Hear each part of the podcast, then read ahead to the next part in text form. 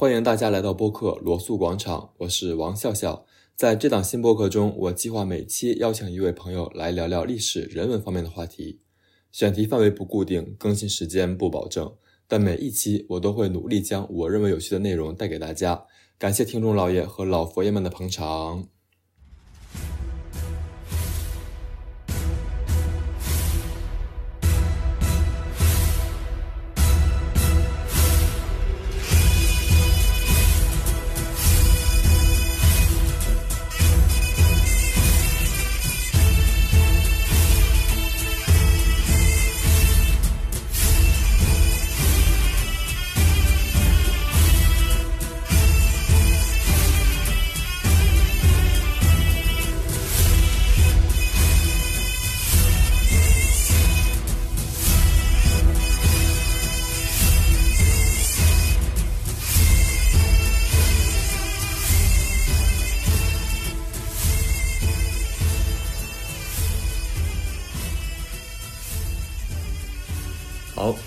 第一期就请到了国内某高校清教研究土耳其领域的刘全世老师，啊，刘老师和大家打招呼。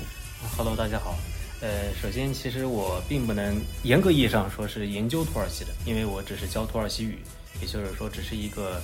教语言的，类似于一个什么职业职业技校的一个老师啊。但是，个人对土耳其的历史和文化比较感兴趣，所以也在这方面有一点点非常浅薄的了解吧。愿意跟我们这个王老师稍微交流交流。刘老师太谦虚了。好，那我们就直接进入主题。啊，今天请刘老师来，主要是和大家一起来聊一聊有关呃突厥的话题。嗯，突厥在现在其实一直都是国内很热门的一个词，无论是大众传播领域还是学术研究领域。但其实很多人，可以说绝大多数人都不太了解说突厥这两个字它真正的内涵是什么。主要是因为就是在呃中国学界，或者说就是在汉语的理解当中，和西方对于突厥这个词的理解当中存在着一个理解上面的障碍吧。就是当我们中国人在讲到突厥的时候，我们想到的是历史当中确实存在过的这样的一个突厥汗国这样一个政权，也就是我们叫做阿史那突厥，大概在公元六世纪到公元呃八九世纪，在中国北方。存在过的这样的一个游牧政权，就是唐朝的时候，在我们北方边境。呃，其实最早是在在这个南北朝末年，在北魏的时候就已经最早有了这个突厥的记载，也就是在呃北魏末年的时候，呃，当时呃突厥这一个部落，也就是阿史那突厥这个部落是柔然韩国的一个段奴。当然在，在在这个史书当中记载是说，呃，这个。最早有关突厥崛起的一个记载，最早当时突厥汗国还是在在柔然以北的一个地区来游牧啊。突厥的起源大概可以追溯到汉朝时候记载的这个丁零，丁零当时就是苏武牧羊嘛。我们说苏武牧羊在北海，啊当时和对和这个苏武在一起的就是这个丁零这个种这个民族。然后丁零后来也会叫做高车。哎，这我插一嘴，他和我们现在这个布里亚特蒙古人是有什么关系吗？啊、那蒙古人是在过后很久之后才出现在中国历史舞台的。我们现在一般认为蒙古是东胡的一支，起源于中国的东北，也就是最早是释维嘛，释维，然后释维之后才衍衍生出这个蒙古。嗯，然后这个丁零这个部落，包括这个突厥这一系，大概是在蒙古的西边，也就是在现在这个蒙古。还有到西伯利亚，就这两个族群只是恰好在不同的时间内生活在了同一地区。啊、在在在蒙古高原这片地区历史上曾经出现过，在中国在在中国北方大概曾经出现过五到六个这样的一个游牧游牧政权，然后相当于是代代更迭的。最早的是匈奴，然后我们知道有这个柔然，然后知道有突厥，然后回鹘，呃，还有在其实在这个在匈奴之后还有乌桓、鲜卑曾经也短短暂的占据过这个呃蒙古高原，还有像契丹。呃，然后之后才是蒙古嘛，对，所以是这是一个，呃，游牧部落的一个，就像是他们的中转站一样，或者说是是这个众多游牧部落都会争夺的这样一片地区，也是你方唱罢我登场。这个游牧政权衰落了以后，就被赶出了这个蒙古高原，然后一个更加强壮、更加在武德丰沛的这样一个政权就就取而代之了。然后突厥其实，呃，它的它也也可以说很早就在这个游牧高蒙古高原这个地方游牧了嘛，因为最早这个丁零，也就是苏武牧羊的丁零，然后《汉书》同时对他的记载，对他还有一个称呼叫做高车，高车就是因为他们这个民族善于建造这个车辆。哦，啊，然后他们那个马车，呃呃，就是那他们建造的那种车辆，它那个轮子哦是我们是高的那种。战车吗？呃，因为北方游牧民族一般不太使用战车，它那个车主要是用来用来运输的，哦，是一种交通工具。用这个马拉着车来拉着他们这些生产资料和物资啊。对对对，然后呃，这个丁零组，然后也就是之后的高车组，就是以他们最早是以他们善于制造轮子而知名的，所以他们制造的这个轮子很高大，于是就于是就叫做高车。当然，高车有很多部，呃，后来这个也也有一些部落是到了新疆，也就是我们后来所知道的这个居士高昌，但是也有一些是后来南下，呃，成为了南方的这些政权的雇佣兵，尤其是在南北朝的时候。当时我们都知道那个敕勒歌嘛，“敕勒川阴山下，天似穹庐，笼盖四野。天苍苍，野茫茫，风风吹草低见牛羊。羊。这个是北魏大将，呃，这个其实是那个北齐大将胡律光的一首诗。呃，胡律光就是高欢的部下的一个将领，呃，然后他最早来去咏唱这首诗的时候，他用的是自己的语言，也就是敕勒语。但敕勒也就是高车的一个一个部落，哦，敕勒是高车一个部落对啊。因为我们知道，在北魏，在到了这个南北朝中后期嘛，已经是北方，呃，也不能说是胡人的天下吧，但就是各种各样的民族处于一个大杂居的这样一个状态了。所以这个敕勒歌，它最早的这个语言敕勒语，嗯它按照我们今天语言划分标准，它应该是也是属于突厥语。是一种突厥语，但是很有意思，就是突就是其实某种意义上，突突厥应该被视为敕勒的一个部分。如果说我们要追根溯源的话，那那应该说突厥是小于敕勒的一个概念，但是因为后来突厥是那一个名震世界的这样一个政权，所以渐渐的人们就用突厥这个名词来去称呼所有这个讲突厥语，并且在文化上多多少少有一些相近的民族了。这也就是回到我们刚才讨论的这个话题，就是什么是突厥。就是中国人在讲突厥这个概念的时候，讲的是历史上存在的这样的一个突厥政权，也就是阿史那突厥这个政权。但是西方国家在讲突厥，也不只是西方国家，几乎是全世界吧，除了中国以外的全世界，在讲到西突厥这个概念的时候，讲的是所有，就是从古至今所有使用突厥语族语言的这样的所有这些民族。所以像包括哈萨克族、吉尔吉斯族、呃乌兹别克族，乃至于到呃西亚的阿塞呃叫阿塞拜疆族、土耳其族，这些使用的语言都是突厥语。所以呢，他们都叫做突厥人。就他这些国家的语言，嗯，和最早我们北方的这个突厥汗国的语言，他们是有血脉联系的。有一定的相似之处。我们说最早突厥语它是内亚性会更强一点，它会有更多，呃，也可以说是游牧部落的特征吧，也可以说是一种更加，如果我们现在听起来的话，就是恶化音会更重，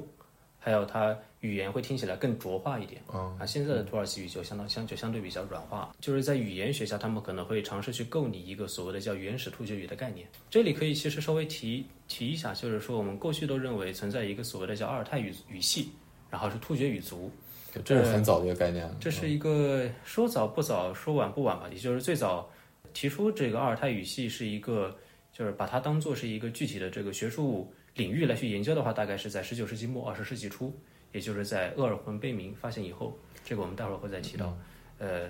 那这一个概念大概发展了六七十年吧，一直会被当做学界的一个权威，就说是存在阿尔泰语系，然后阿尔泰语系包括突厥语族、蒙古语族和满通古斯语族，说满语、蒙古语和土耳其语都是同一个语系的。在我们这个天山南北就有一群原始部民，然后他们讲着原始讲着原始阿尔泰语。嗯，呃，我理解是这样的。呃，可能不在天山南北，呃，如果天山北部差不多，但天山北就是有很多种说法，有有一种说法是在天山和阿尔泰山之间，就是我们现在的北疆；也有一种说法在蒙古高原，甚至也有一种说法是在这个呃，在黑龙江，就是在在这个东北这么东啊，东就是东北那一片区域，因为甚至因为持这个观持这个观点的是认为阿尔泰语系还包括朝鲜语和日本语和和日语，呃，朝鲜语和日语一直没有被判断归属哪一个语系，但是在阿尔泰语系这个概念发展的最昌盛的时候，甚至是把日语和朝鲜语都放在阿尔泰语系当中的。呃，持这样一种观念，就会把、把这个东北现在的东北，包括这个东北以外，在现在俄罗斯境内远东地区，视为这个阿尔泰语系的起源。但是阿尔泰语系到了上世纪八九十年代以后，就渐渐呃失去了它的影响力了，因为当时很多学者开始质疑，就是说阿尔泰语系当中啊、这些语言当中啊这些这么多语言它们的相似性。到底是因为他们确实曾经有一个共同的起源，就是所谓的一个原始阿尔泰语，还是因为游牧民族它本身就具有很强的流动流流动性，所以他们彼此之间的交往自然是比较多的。那么各种语言之间也会彼此相互影响，哪怕是在一些非常基础的词词汇上面。过去我们认为阿尔泰语系存在，就是因为蒙古语、呃满语还有土耳其语存在很多，呃，就是说非常呃基础词基础词汇，基础词汇就是我们我们叫就是土耳其语是叫 kök kelimeleri，就是根词。根词啊、不知道我不知道汉语怎么表述，就是这种，比如说包括像像父母这样的一些词汇，天地日月，对天地日月对，比如说像蒙古语当中腾格里嘛 t a n g r i 在土耳其语当中 t a n g 哦是一样是的，是是是是几乎是一样的表述。那神这个词都一样，很多人就会认为啊，那这个呃双方是存在一些非常重要的基础的同源词的，包括像满语里面的阿哥这个词，他不是说，然后在土耳其语当中也有一个词是 ah。意思是很相似的。土耳其语啊这个词可能表后来发展出了一种，比如说权贵啊、地主啊这样的一个意思，跟满语当中的意思也多少有一些相似。哦，然后这个词我没记错的话，应该是在呃南北朝唐朝的时候进入到汉语里面，变成我们今天的这个哥哥。嗯，对对，是有这样也是从这儿来的啊。对，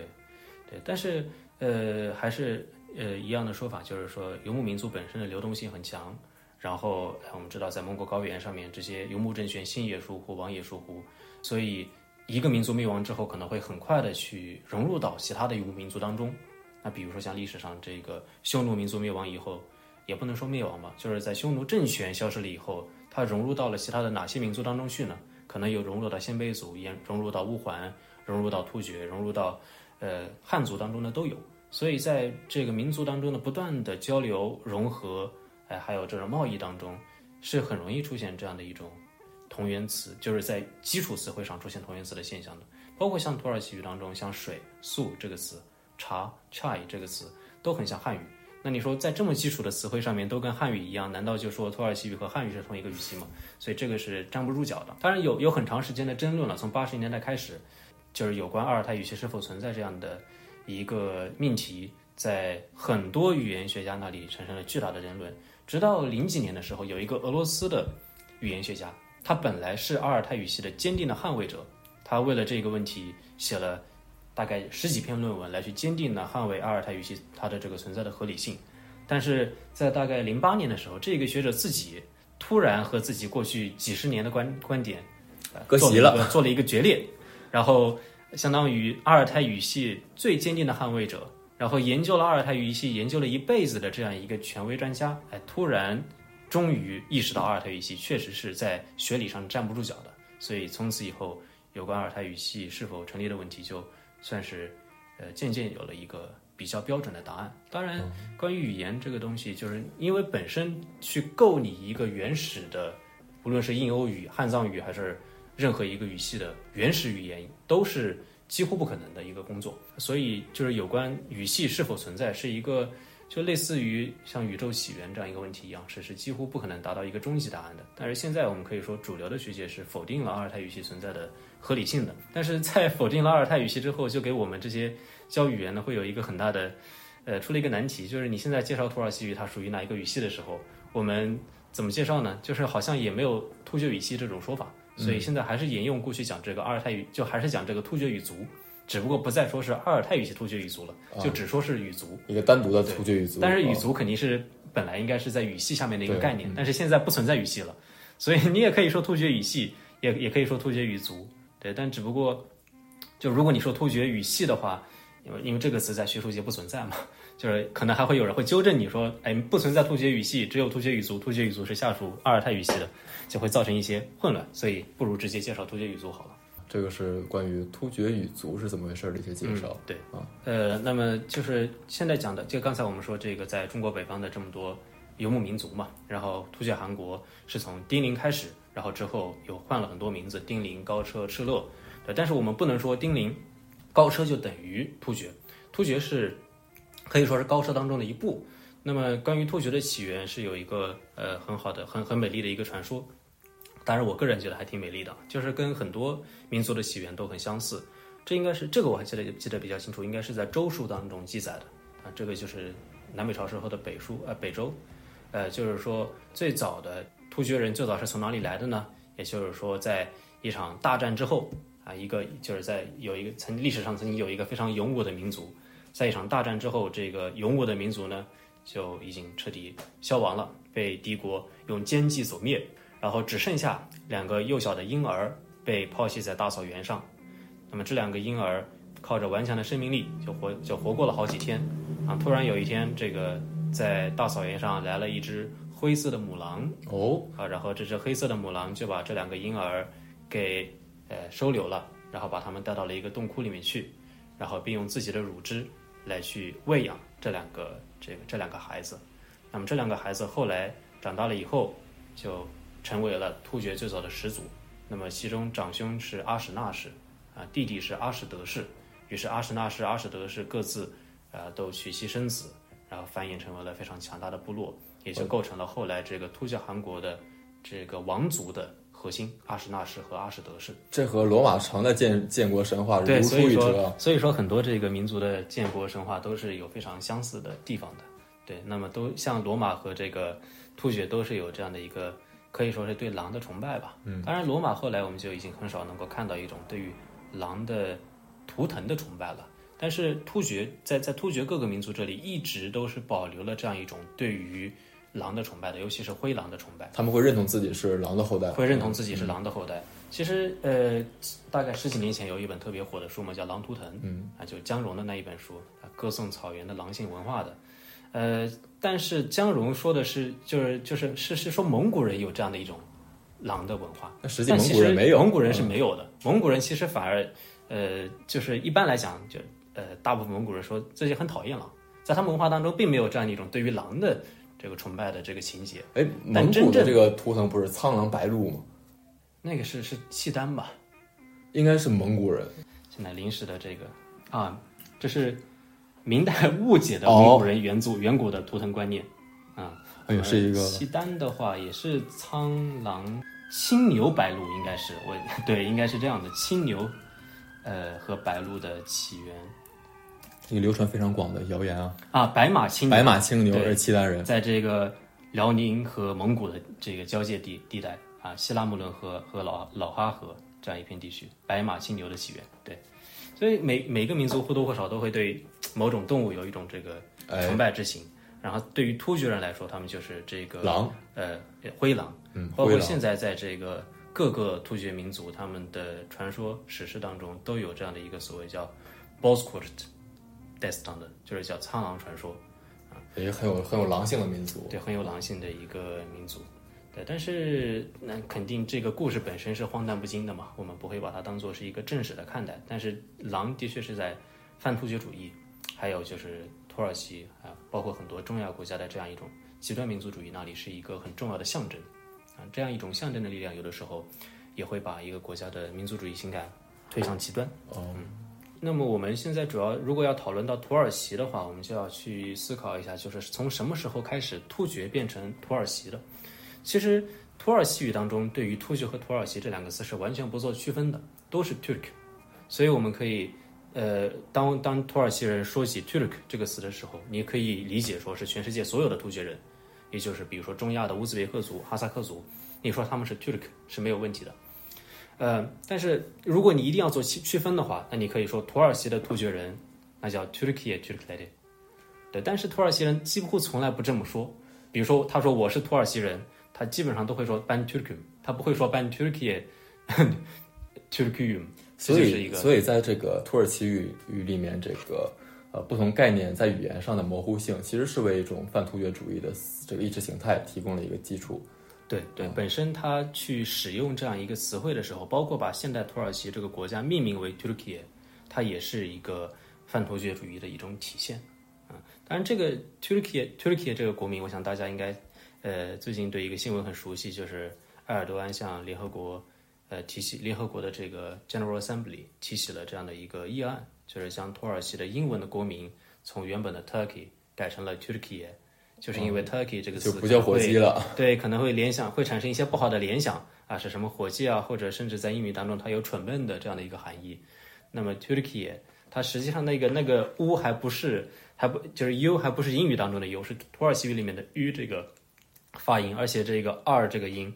在土耳其语当中还是是一个是是一个这个大舌音。Turkey 这是一个外国人很难发的所以我们这个插个题外话，所以土耳其国民这个 Turkey 和火鸡是有什么关系吗？其实这这个对于土耳其人来说，他们是土耳其就土耳其语当中的火鸡反而是印度是 Hindi。哦，因为这个，这这这其实都可以写一篇文章了。前段时间，这个国内，呃，有一篇有一篇论文，张楠和展涛老师，呃，发表一篇论文，就是专门论述土耳其国民这样的一个问题的。火鸡，呃，最早是从这个北美洲传过来的嘛，然后有各种各样的名称，包括有荷兰鸡啊，包括后来成为了这个土耳其 Turkey，还有就是呃，土耳其的话就把它叫做 Hindi，把它叫做这个印度鸡，也就是这因为它从这个西印度群岛。传过来吧，所以就渐渐变成了这个这个这个 Hindi 印度的这样一个名字。它渐渐其实这个就是跟呃，我如果我们把它放到一个全球史的视野当中来去看的话，那它就是跟贸易交通有关系。就是说，这个船只从哪从哪里来到这个国家，那么这个国家的老百姓可能就会用哎那个船只的起源地来去命名这个动物的名称。比如说这个火鸡，哎，突然从荷兰运过来了，于是这个。就叫荷兰鸡了。然后这个火鸡从呃当因当因为当时伊斯坦布尔是一个重要的地中海的一个贸易中心嘛，可能是整个东地中海最大的一个商贸港口，所以自然有很多船只从伊斯坦布尔运送到其他的地方。那比如说运送到威尼斯、运送到热那亚这些重要的地中海港口的时候，他们就会认为，哎，这个鸡是从土耳其过来的，所以就是土耳其鸡。啊，当然他们不会，就是所以这么个对对，但所以跟土耳其本身是没有什么没有多大的关系。然后，但是其实土耳其就是 Turkey Turkey 这个名字，它是一个突厥语跟西方语言的一个一个一个混种。因为伊亚或者伊叶这样一个词缀，并不是土耳其语当中的一个词缀，它反而是西方的这种拉丁语族当中的很常见的一个词缀。这也就是当凯末尔在奠定土耳其共和国的基础的时候，有两个思想主宰了他行为的一个重要的动机的的逻辑，一个是。就是对于突厥的历史的一个强调，因为我们知道土耳其共和国是建立在推翻奥斯曼帝国的基础之上的，所以他必须要否定奥斯曼帝国的这个历史遗产。他说奥斯曼帝国是一个黑暗的中世纪的宗教迷信的蒙昧的这样一个帝国。那我们要追溯到奥斯曼帝国之前的土耳其的历史，但问题就在于奥斯曼帝国之前土耳其能够追溯的历史就不多了。就是说，所以实际它其实是用一种这个民族主义的大旗来对抗宗教大旗。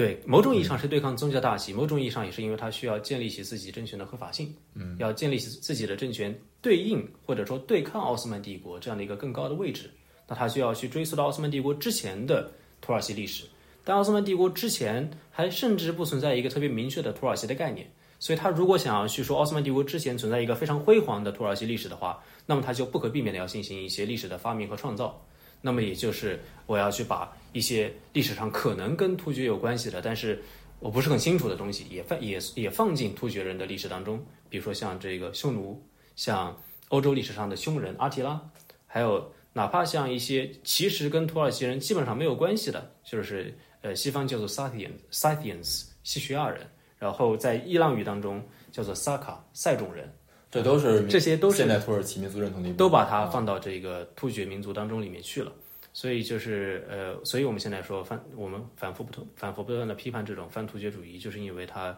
也有它的历史的起源在这里。就是说，它这种历史观的建造有它的历史的呃，就是它的历史的背景，它的历史的这样的一种 context。那也就是说，当时他需要去追溯奥斯曼帝国以前更加悠久的突厥人的历史，所以他就用我们的话来讲，就是乱认祖宗。但是，就是凯莫尔当他一方面去强调突厥认同，但另一方面又想要去搞西方化的时候，就产生了这样的一种 Turkey 这个词的吊诡之处，就是他既强调 Turk 这个词，同时在 Turk 这一个看起来好像应该非常东方、非常内亚的这个词后面，却加了一个西式的词缀 i 对吧？变成了 Turkey。这个其实就是说一种传统与现在，某种意义上传统与现在的融现代的融合，突厥认同跟土耳其共和国早期的这样一种西化倾向，就相当于道成肉身结合在 Turkey 这个名字那里了。那我们现在就是呃说完这个突厥这个概念，就是也也说到了这个土耳其人他们的突厥的认同。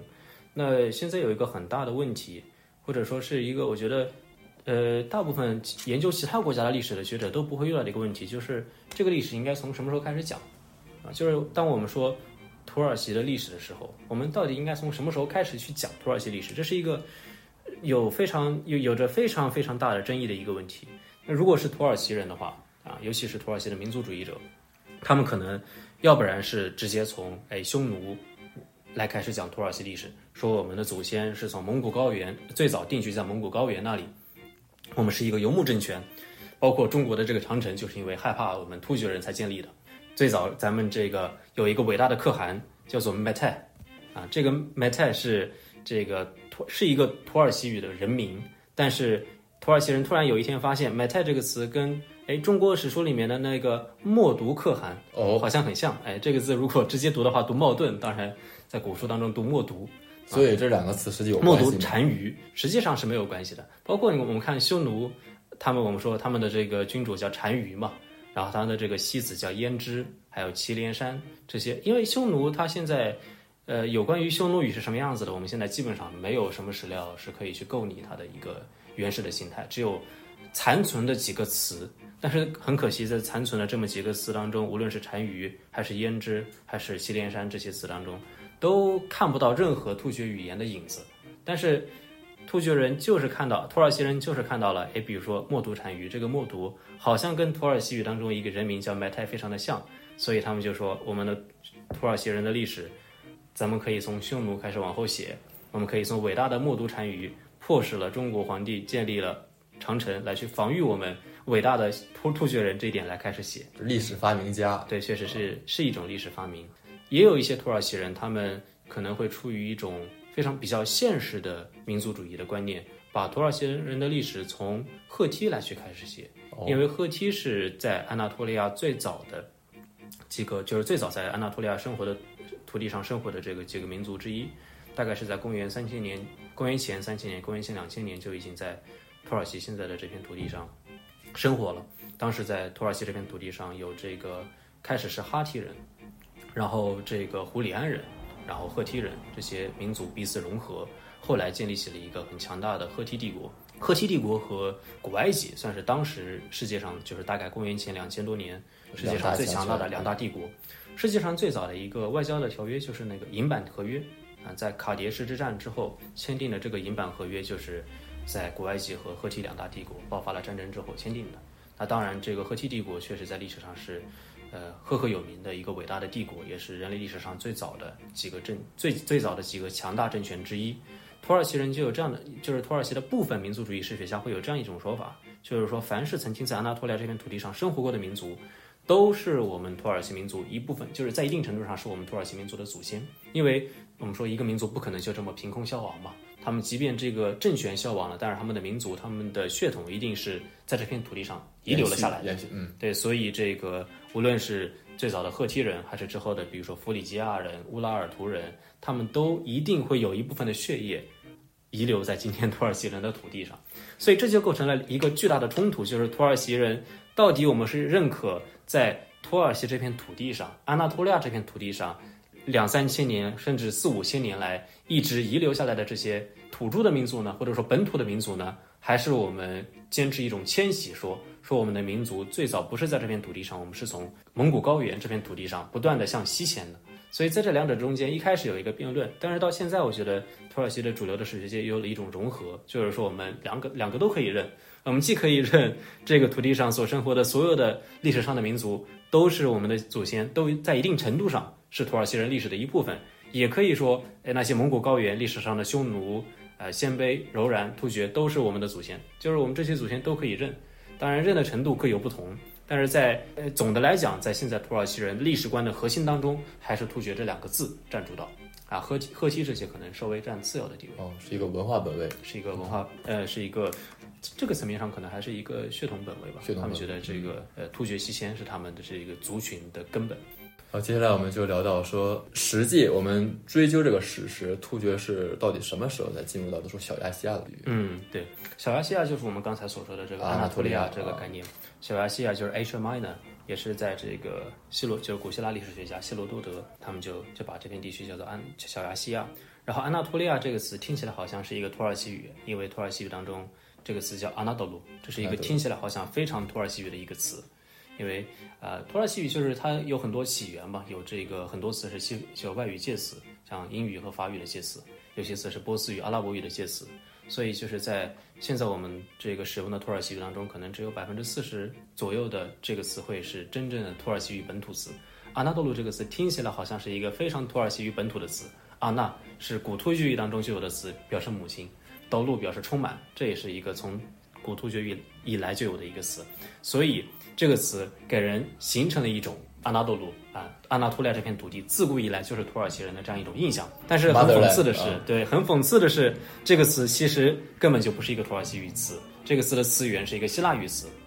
它是来自于古希腊语当中的阿纳托利啊。当然，我不懂希腊语，这个发音不一定准确啊。阿纳托利，它是古希腊语当中表示东方的意思。因为我们知道现在的这个土耳其的这片土地的西部，尤其是在爱奥尼亚沿海、埃奥尼亚地区，呃，是古希腊的一个文明中心，包括我们曾经讲的哲学里面的米利都学派，就是那个泰勒斯所诞生的一个地方，还有这个古希腊历史学之父希罗多德诞生的地方哈利卡纳苏斯，其实都是在现在的土耳其西部的土地上。所以说，安纳托利亚这片地区，如果说我们追根溯源，那当然在赫梯还有在这些远古的民族已经灭亡了以后，它本来应该是一个希腊人，以及和后来的这个亚美尼亚人，他们世世代代在此定居的这样一个一个地区。希腊人的殖民地，呃，对对，当当然这个殖民地和我们现在理解的殖民地不一样了啊。那么就是从公元三三零三三零年，君士坦丁大帝在君士坦丁堡建都啊，然后这个小亚细亚就可以被视为是希腊人的核心区域，然后小亚细亚的西部呢，呃，可以被视为是亚美尼亚的核心区域。这个是在突厥人入侵之前，小亚细亚的一个基本的这样的一个一个 demographic system，一个一个一个人口的这样一个结构。也就可以说，基本上就这个这片土地的主要的人种还是希腊人和亚美尼亚人。那么这一切从一零七一年开始有一个重要的转折。哦，那么在这一年就发生了一个非常重要的战役，叫做曼西科特战役。马拉呃，在土耳其当中叫 Malazgirt Savaş，当然在英语当中我们更熟悉的词是 Manzikert。这里我们就必须要提到呃塞尔柱帝国。呃，在突厥帝国灭亡，在在突厥灭亡以后嘛，当然有很多突厥政权在从蒙古高原到这个中亚的地区，这此此起彼落吧。那么也就是在那么现在在中亚的这片河中地区，在大约呃公元九世纪后期，产渐渐产生了这样的一个强大的一个部落联盟。这个部落联盟是属本来是隶属于乌古斯呃乌古斯叶护国的啊，但是后来呃其中的一个重要的部落首领叫做塞尔柱，脱离了乌古斯叶护国，渐渐沿着两河，呃这里的两河是是中亚地区的两河，也就是阿姆河和希尔河，这这两河往下游，也就是靠近里海，呃，也就是靠近咸海的这一片地区来去游牧。那么，当他们向南，向向这个向向下游去游牧的时候，他们就渐渐进入了一个波斯文化圈的范围。而当时在公元九世纪末期的时候，中亚地区最强大的政权是波斯文化所主导的这样一个萨满王朝。那么塞尔柱部落的这些这个骁勇善战的游牧民呢，就渐渐成为了波斯的萨满王朝的雇佣军。当然，萨满王朝随着它的这个文化的逐渐繁荣，随着它的政治体制的逐渐完善，它也逐步走向了呃一个我们叫做中东中东或者说中亚历史上一个非常伊本赫洛敦式的一个衰败。就是说，当一个游牧民族渐渐走向定居啊，走向这样的一种城市生活之后，它不可避免的要走向衰败。于是，另外一个来自于野蛮荒芜地带的游牧民族就这样必就必然会取而代之。一个历史的循环。对一个历史的循环。然后萨曼王朝本来也是起自于草莽，但是到了大概十世纪的时候，它就渐渐变得越来越腐化，越来越骄奢淫逸。那么他们就就是出来替代他的、那个，塞尔柱就啊是替代他的这一个游牧部落了。那么呃，在十世纪末期的时候，萨曼王朝，呃，它也就走向了灭亡。当然，一开始并不是塞尔柱帝国来去取取而代之，而是加斯尼王朝和喀拉汗王朝瓜分了这个萨瓜分了这个萨曼王朝。但是在中亚此时进入了这个群雄逐鹿的这样的一个阶段以后，塞尔柱帝国的机会也就自然自然而然就来了。那么在塞尔柱的后裔到了图格鲁尔图呃突入土耳其语叫图鲁，英语应该汉语翻译应该是叫图格鲁尔和他的弟弟查格里这两个人的时候。也就是大概在十一世纪中期的时候，他们对于当时统治河中地区的加斯尼王朝取得了一场决定性的战役，就是叫丹丹纳坎战役。呃，一零四几年的时候，大概是在十十十十一世纪中期的时候，击败了当时中亚地区的霸主加斯尼王朝。但是他们还不满足于此，他们渐渐又从中亚不断的向西迁徙，不断向西扩张，终于在十一世纪中叶的时候。应当时的阿巴斯王朝的哈里发之邀，攻占了巴格达。因为当时的这个阿巴斯王朝处于一个名存实亡的一个状态。呃，虽然说我们知道哈里发是宗教领袖嘛，他理论上应该是全世界全全伊斯兰世界的一个信实的长官，他理论上应该拥有对于整个伊斯兰世界在宗教方面、在信仰方面这样的一个至高无上的裁量权。但是当时很遗憾，阿巴斯的哈里发的实权是被一个信仰什叶派的。波斯王朝、白翼王朝所篡夺的，所以当时阿巴斯的哈里发邀请塞尔柱的苏丹托格鲁尔去攻占巴格达，帮他们去赶走白翼王朝的统治者，来去解放阿巴斯王朝。但没想到塞尔柱人在攻占了哈巴格达之后，反而哎将白衣王朝取而代之，成为了中亚和西亚的霸主。对啊，这有解放这说吗？没听说过呀。这肯定解放之后会产生一个巨大的权力真空，会产生一个巨大的权力真空。但是。呃，塞尔柱的这个苏丹，当时的塞尔柱的苏丹就通过一个联姻的方式，实现了这样的一种某种意义上的权力的斗争吧。他最终娶了这个阿巴斯呃阿巴斯王朝的哈里发的女儿，于是也就成为了哈里发的女婿。在这个层面上，他就具有了某种意义上在伊斯兰世界的执政合法性。他也被赋，他也正式的被赋予苏丹这样的一个名称啊。苏丹我们说可以理解为是世俗的统治者，然后哈里发是一个宗教上的统治者。于是他。一个真正意义上的塞尔柱帝国就建立了。我们知道，当时的这个塞尔柱帝国作为一个归伊斯兰教还不久的这样一个政权，它具有很强烈的这样一种扩张的狂热。那么，所以到了一零七一年的时候，当时的这个塞尔柱的苏丹阿尔普阿尔斯兰就到达了现在安纳托利亚东部地区，在现在安纳托利亚凡湖附近的一个地方叫曼切科特。那么，在这个地方就遭遇了当时可以说西亚。乃至于整个东欧最强大的这样一个政权，就是拜占庭帝国，东罗马帝国。但是，东罗马帝国，我们在中国的一些这个网络上面经常把它嘲笑为拜占庭帝国啊，不是，不是，是是这个经常打败战的一个一个帝国。当然，这这个这里我们没有办法花太多时间来去讲这个战争，或者讲呃拜占庭和突厥人势力此消彼长的这样一个过程。简单来讲，就是一零七一年，突厥人啊塞尔柱帝国在曼西科特战役当中。决定性的击败了拜占庭帝国的军队，并且给拜占庭的整个军事体系造成了一个不可逆的冲击。也就是从一零七年以后，突厥人或者说来自于东方的这些游牧民和拜占庭之间的力量的对比产生了一个根本性的变化。如果说曾经拜占庭帝国还能够基本上控制住小亚细亚这片土地，来去防止来自东方的这些游牧民深入到他的腹地的话，那么从一零七一年之后就再也不可能了。我们说阿拉伯人在这个兴起的时候，他也是在整个西亚这个范围内大规模的扩张，对吧？他曾经也建立起了一个横跨欧亚非三大洲的大帝国——波马亚王朝的时候。但是他在陶鲁斯山脉，也就是在安纳托利亚的东南部这片地区，被拜占庭的军事贵族阻挡了。那么他也就没有能够进一步的深入到小亚细亚腹地。但是曾经阿拉伯人失败的地方，土耳其人、突厥人获得了胜利。那么，在一零七一年以后，一批又一批的突厥人不断的深入小亚非西亚腹地，最终让小亚细亚这片地区从一片希腊人的地盘变成了突厥人、土耳其人的地盘。那么，在这里我们就可以，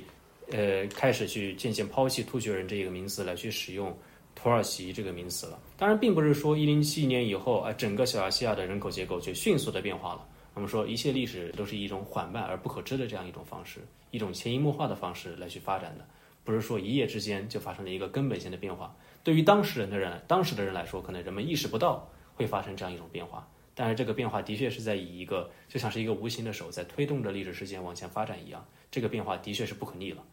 啊，在小亚细亚这片土地上，突厥人会不断的增多，突厥人的比例会不断的提高，而希腊人再也没有办法去抵抗这样的一个历史的潮流。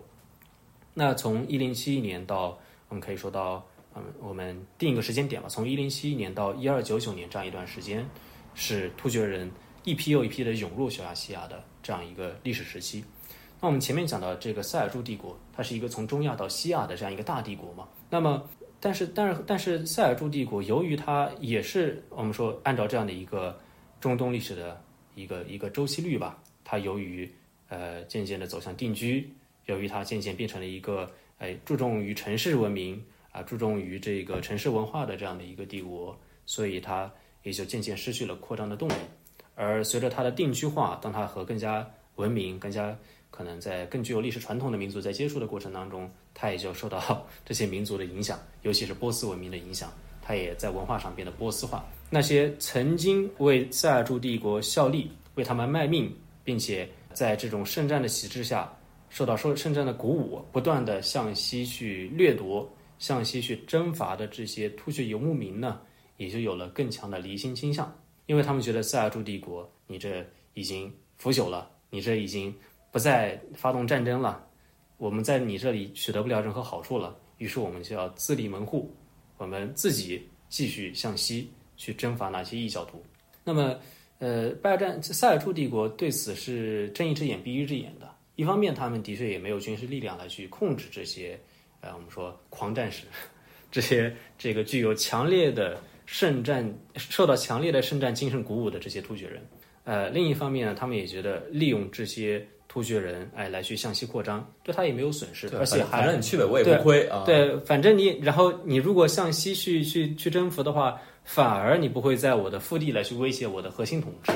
所以渐渐的，这些突厥人就哎，那些不愿意去接受定居文明，不愿意去接受那些波斯文明的这些这些突厥人呢，就渐渐的向西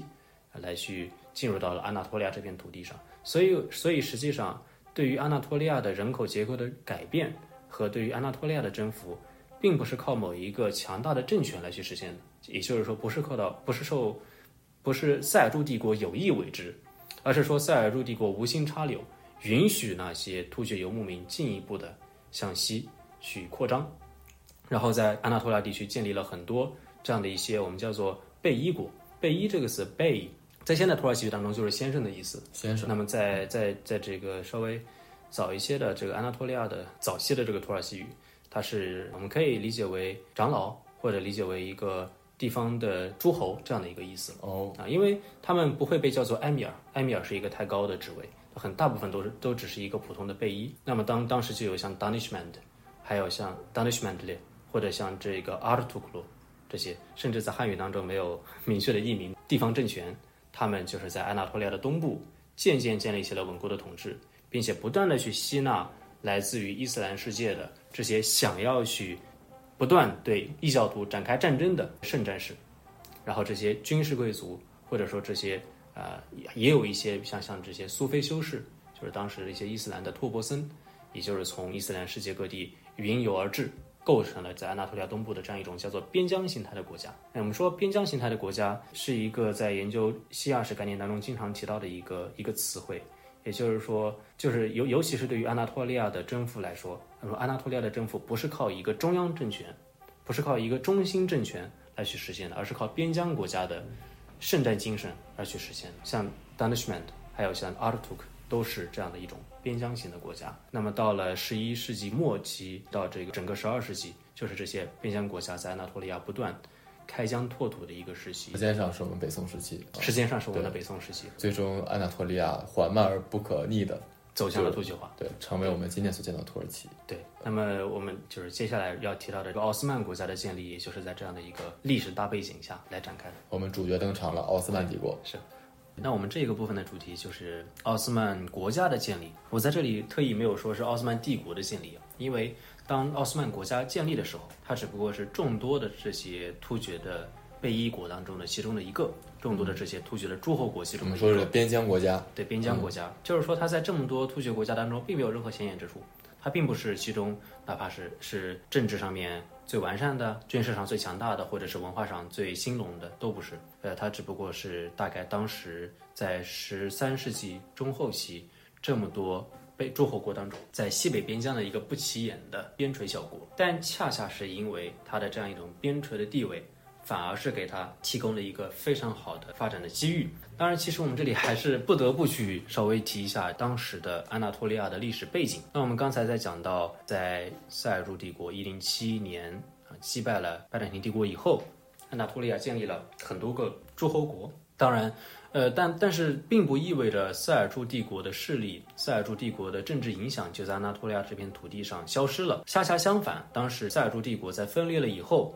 其中的一支皇族的一支，在现在土耳其的科尼亚这个城市，以这个城市为中心，建立起了一个我们现在叫罗姆苏丹国。这个名字其实听起来听起来是非常矛盾的，就是罗姆这个词在土耳其语，包括在阿拉伯语当中，它是罗马。罗马，对。那么就是我们它在土耳其语当中是 room，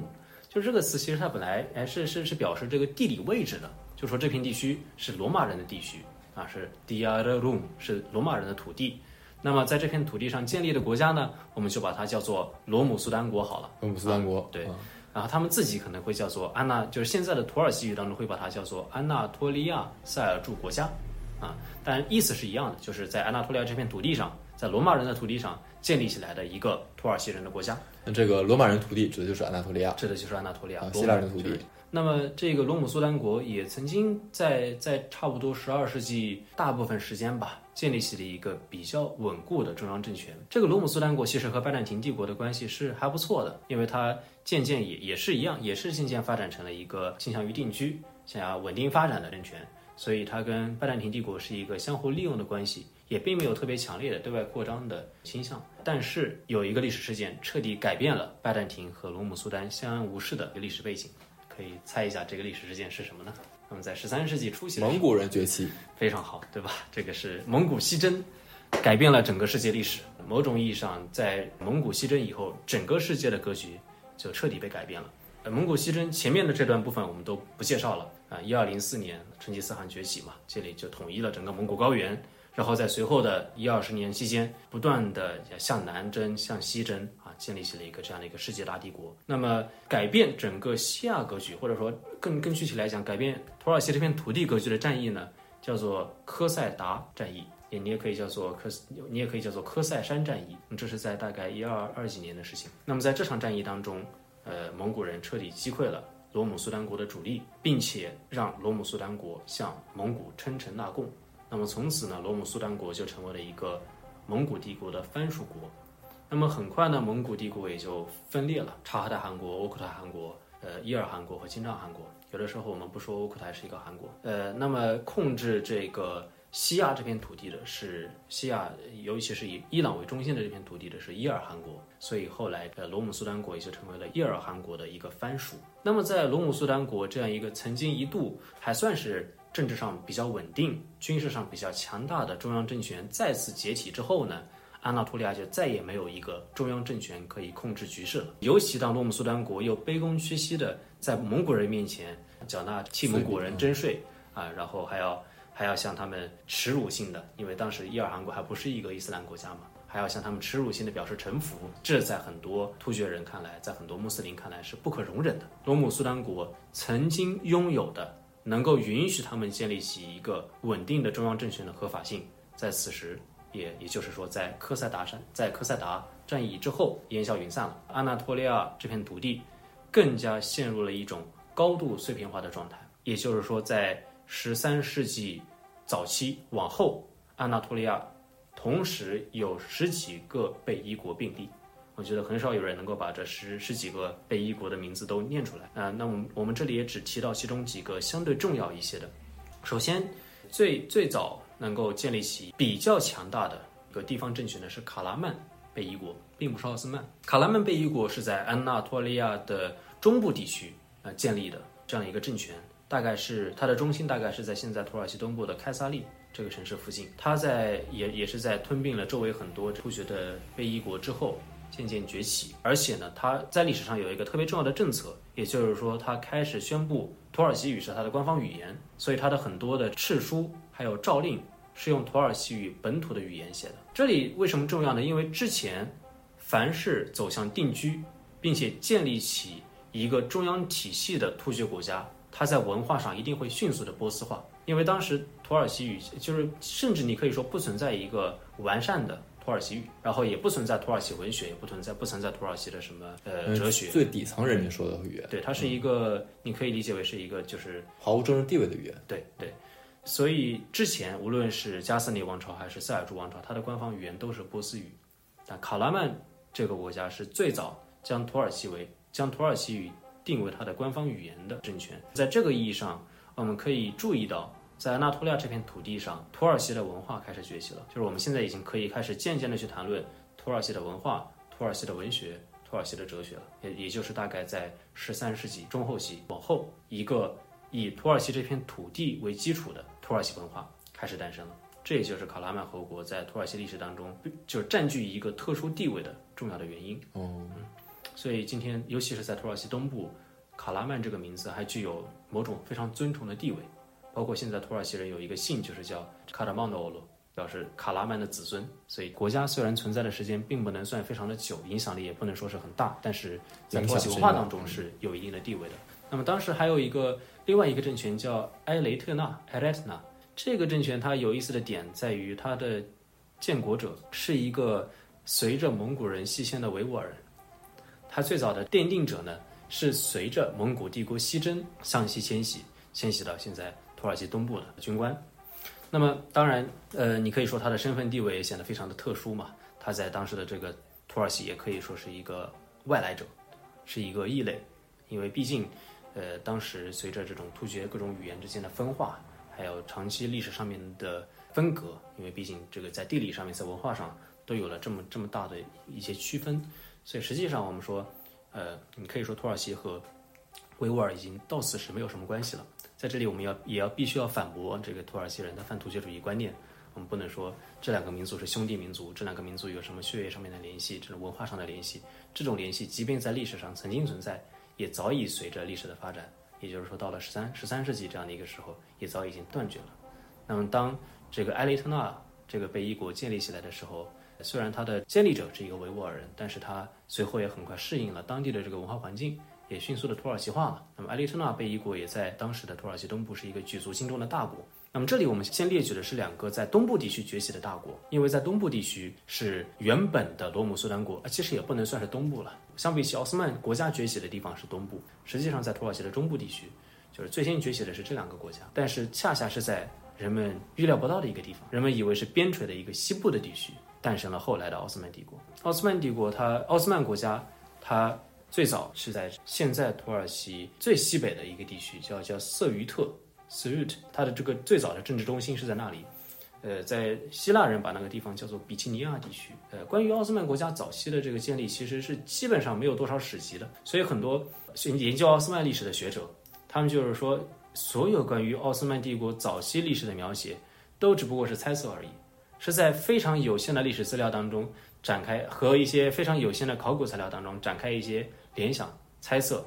还有一些民族主义的这夸大。当然，这种说法可能有些极端，因为并不是说完全没有历史资料。我们现在对于奥斯曼帝国、奥斯曼国家建立的了解，主要是来自于大概三四个拜占庭帝国末年的历史学家他们所写、所创作的一些这些作品。或者反过来也说明了奥斯曼帝国在早期是一个非常默默无名的国家。对，它甚至在突厥文化当中，在突厥这些国家当中，都是一个比较边缘的这样一个国家。呃，我最近刚刚是读完有一个叫 h a h o h o n d e l i s 这样的一个希腊历史学家，他写的历史书，大概比较全面的介绍了奥斯曼国家崛起的一个过程。当然，里面很多很多各种各样的错误了。其实我也在最近也在尝试去理解，就是到底人们是怎么样去在非常有限的历史材料当中去重新建构一个国家的历史的。就是我在想，我们现在历史学家能够依赖的这些仅有的三四本拜占庭史学家关于奥斯曼国家的历史，其实都是有错误的。以以今天的标准是错漏百出，但是今天的艺术家竟然能够在这么几本错漏百出的错漏百出的著作的背景中，建构出一个以今天的标准已经是比较清晰的历史的发展的进程，其实是很了不起的。而且拜占庭末期，他那些历史学家距离奥斯曼帝国最早起源也过去了几百年了。有一些是同时代的，有一些，但是比如说我刚才提到的这个呃哈哈亨德利斯，他写作的时候已经是在拜占庭帝国灭亡的时候了，他是在一四七几年，大概一一四六几到一四七几年写作的，距离奥奥斯曼国家的建立已经过去了两百年。呃，现在我们一般讲奥斯曼国家是从奥斯曼帝国它的历史，我们这历史书上写的都是从一二九九年到一九二三年？它有一个非常明确的。起点也有一个非常明确的终点，它的终点当然现在看来是非常明确的。一二一九二三年十月二十三日，啊，土耳其共和国建立，这是每一个学土耳其语的学生都必须要了解的一个基本常识。幺零二三。但是，一二九九年日期这个年份虽然也是一个基本基本的常识，但它纯粹是一个历史的建构，或者说是历史学家为了方便来去创造的一个日期，因为在这一年并没有什么特别的事情发生，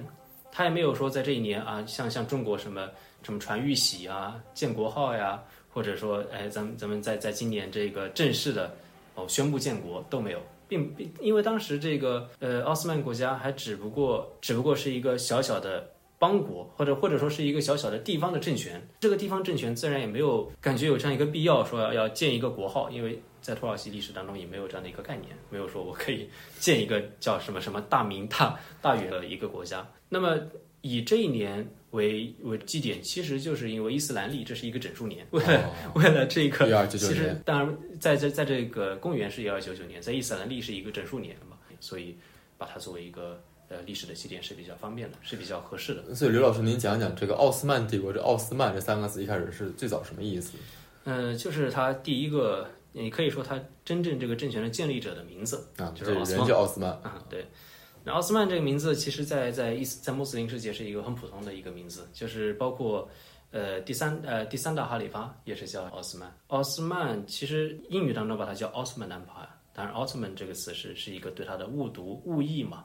它是实际上在土耳其语是奥斯曼奥斯曼的 d e v l t 奥斯曼就是它的名字，我们也叫做奥斯曼一世。在阿拉伯语当中，它可能叫做乌斯曼。第三，呃，阿拉伯帝国的第三任哈里发也叫奥斯曼，当然这只是一个历史上的纯属的巧合啊，那个奥斯曼和这个奥斯曼没有什么关系。所以，奥斯曼帝国这个名字在中文世界里面，相当于说有国家它叫王铁柱帝国啊，王建国帝国是差不多是这样的意思。对，包括像奥斯曼国家的建立者到底应该是奥斯曼呢，还是奥斯曼的父亲呢？这里其实也是有一定的小小的争议的。那这里可以稍微，如果是说一些闲话呢，就是现在的土耳其嘛，它不是。呃，具有很强烈的，我们说埃尔多安以后啊，我们讲埃尔多安是一个叫埃苏丹嘛，他对于奥斯曼帝国的历史呢，也开始进行了一个重新的在国家层面进行重新评估。我们说之前凯末尔他是为了建立起自己共和国的合法性，他要贬低奥斯曼帝国，距离土耳其共和国建立也过去了快一百年了，明年就是土耳其建国一百周年。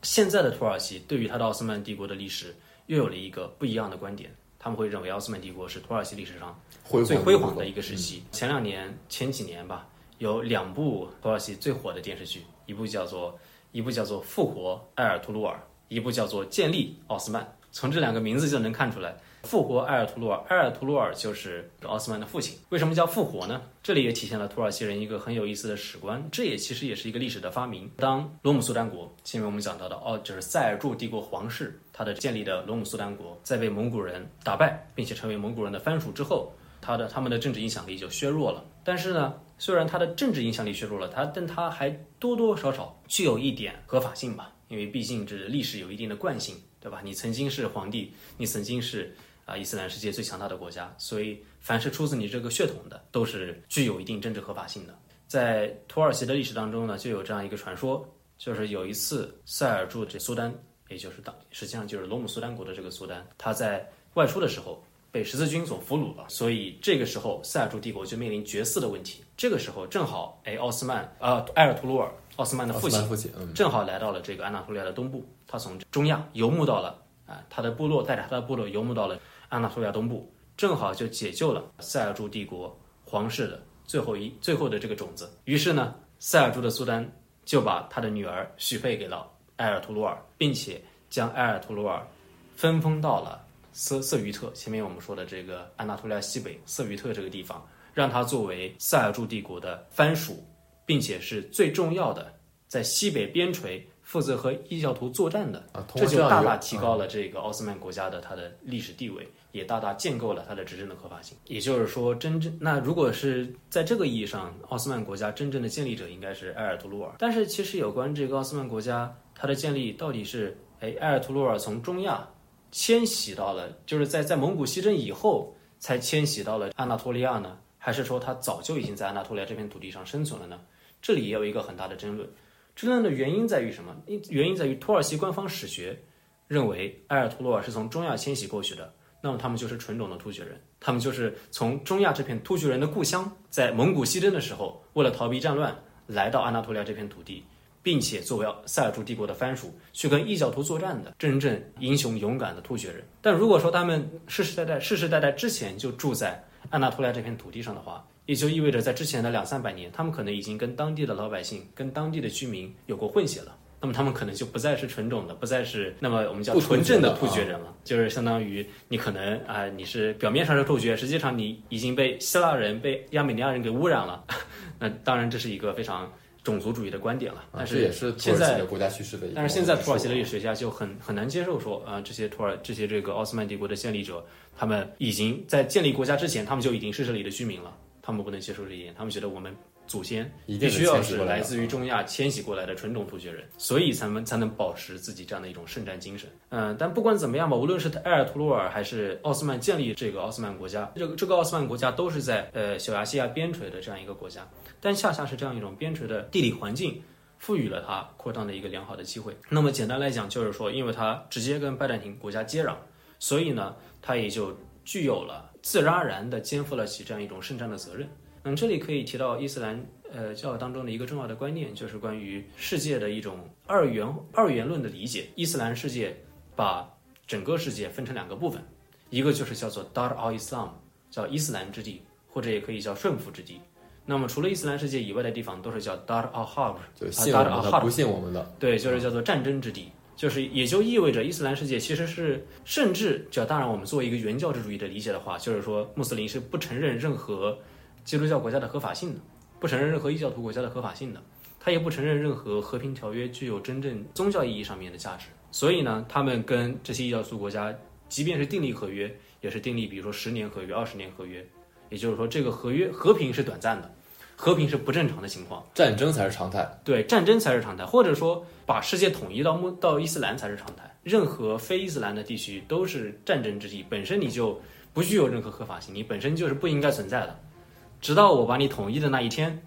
战争才应该结束。所以就是说，理论上穆斯林国家是有这样的一个义务，是必须要不断对基督教国家发动圣战的。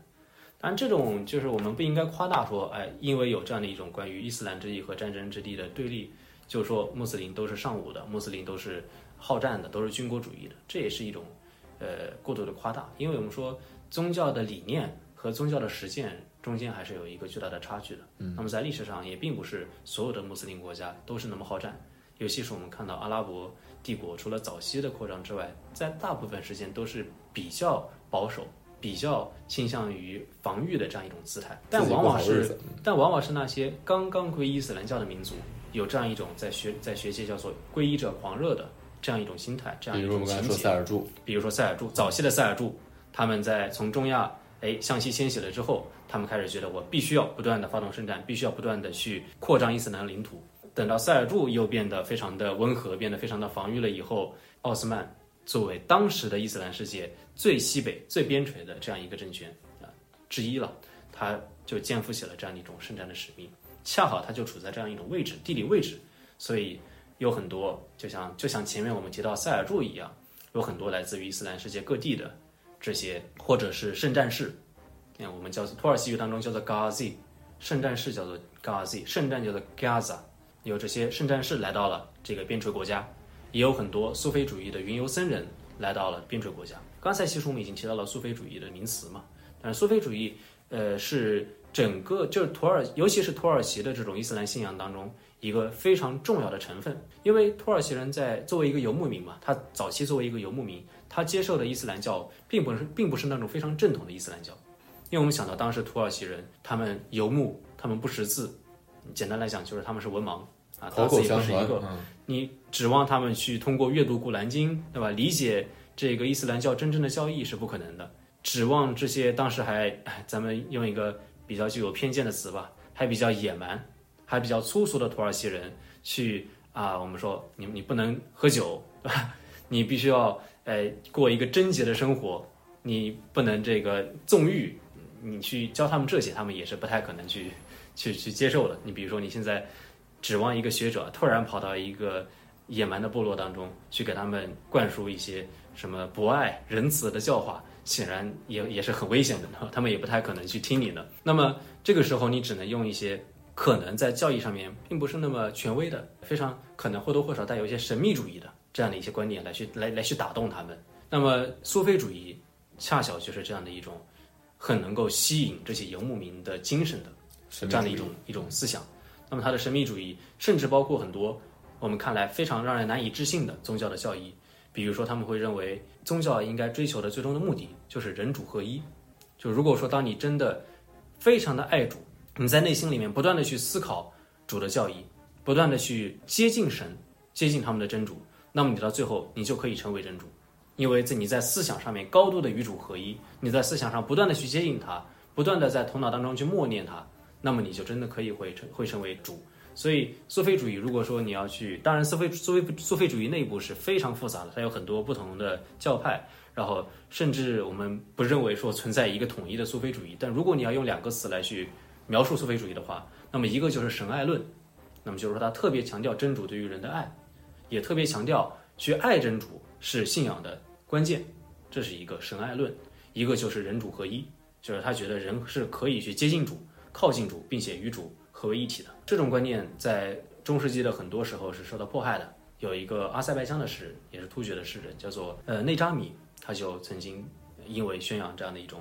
叫做呼鲁费的观念，这个词你可以翻译成迷信吧，因为翻因为宣扬这样一种迷信的观念而最终被烧死了。虽然我们知道伊斯兰教好像不怎么听到“烧死”这个词，不像基督教更多有这种宗教裁判所呀，还有这种火刑啊。伊斯兰教不多，它相比起中世纪的基督教更宽容。但是即便它再宽容，也不可能接受说人竟然可以成为真主这样一种观念。但是很有意思，真正去扩张伊斯兰教的、扩张伊斯兰教边界的、真正去为伊斯兰教而战的、信奉苏菲啊那那些这个突厥的突厥人，那些刚刚皈依伊斯兰教的人，他们信奉的可能恰恰是这样一种非常不正统的，乃至于是异端的伊斯兰教。一方面，他们在为伊斯兰教而战，他们在扩张伊斯兰教的边界；但另一方面呢，在真正的穆斯林，这里真正打引号吧，或者说在正统的伊斯，在正统的穆斯林那里看来，他们是异端，他们不是真正的穆斯林。呃，奥斯曼国家，嗯，可以说他的早期的信仰是是非常，呃，可以说是伊斯兰教当中一种非常有趣的形态吧，也是一种非常非正统的形态。我们说，奥斯曼国家在早期伊斯兰，在早期土耳其史的很多历史学家的概括上，也会把它叫做是一个圣战者国家，或者叫做边疆型圣战国家，因为它的扩张是建立在圣战的观念基础之上的。那么，由于有了这样一种圣战的观念，也由于这样一种圣战的观念是受到苏菲主义这种思想的影响，所以呢，渐渐他们就发展出了一种这样一种类似于教团型的这样一个国家的形态。它就就像是整个国家就是一个宗教教团，整个国家就是一个宗教群体。那么，所以呢，它在内部也更具有统合性，它的内部的凝聚力、向心力也更强。而尤其是当时，当然这个听起来可能会有一点点啊历史的阴谋论啊。当时以安卡拉为中心的有一个兄弟会，叫做阿赫兄弟会。阿黑 Devleti 在现在土耳其语叫阿黑。这个兄弟会呢，它相当于是一个宗教的教团，来去把这个国家变成了一个 corporate state。它是一个非常的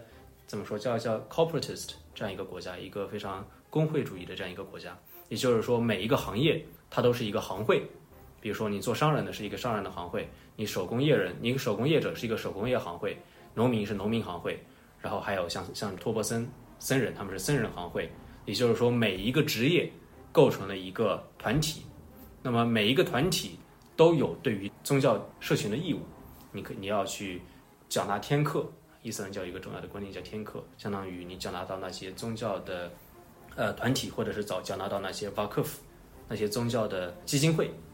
然后这个宗教的基金会再把这么大笔的资金比如说送到奥斯曼国家那里去，然后来帮助奥斯曼国家进行圣战。所以，相当于阿赫兄弟会宗教团体领导着一个，甚至有点像有种资本主义形式的这样的各个行会，就像中世纪的时候，意大利不是也有这样的这种行会的，呃，行会的这种社会形态嘛，这样一种经济的基础，他领导了这样的一个庞大的一个行会的这样一个社会，由行会构构成的一个社会，并且从这些行会当中征募起奥斯曼国家进行扩张的这个资金，资金，对于是奥斯曼国家也有了它的一个经济基础。那么另一方面呢，我们看到奥斯曼帝国它处在奥斯曼国家处在一个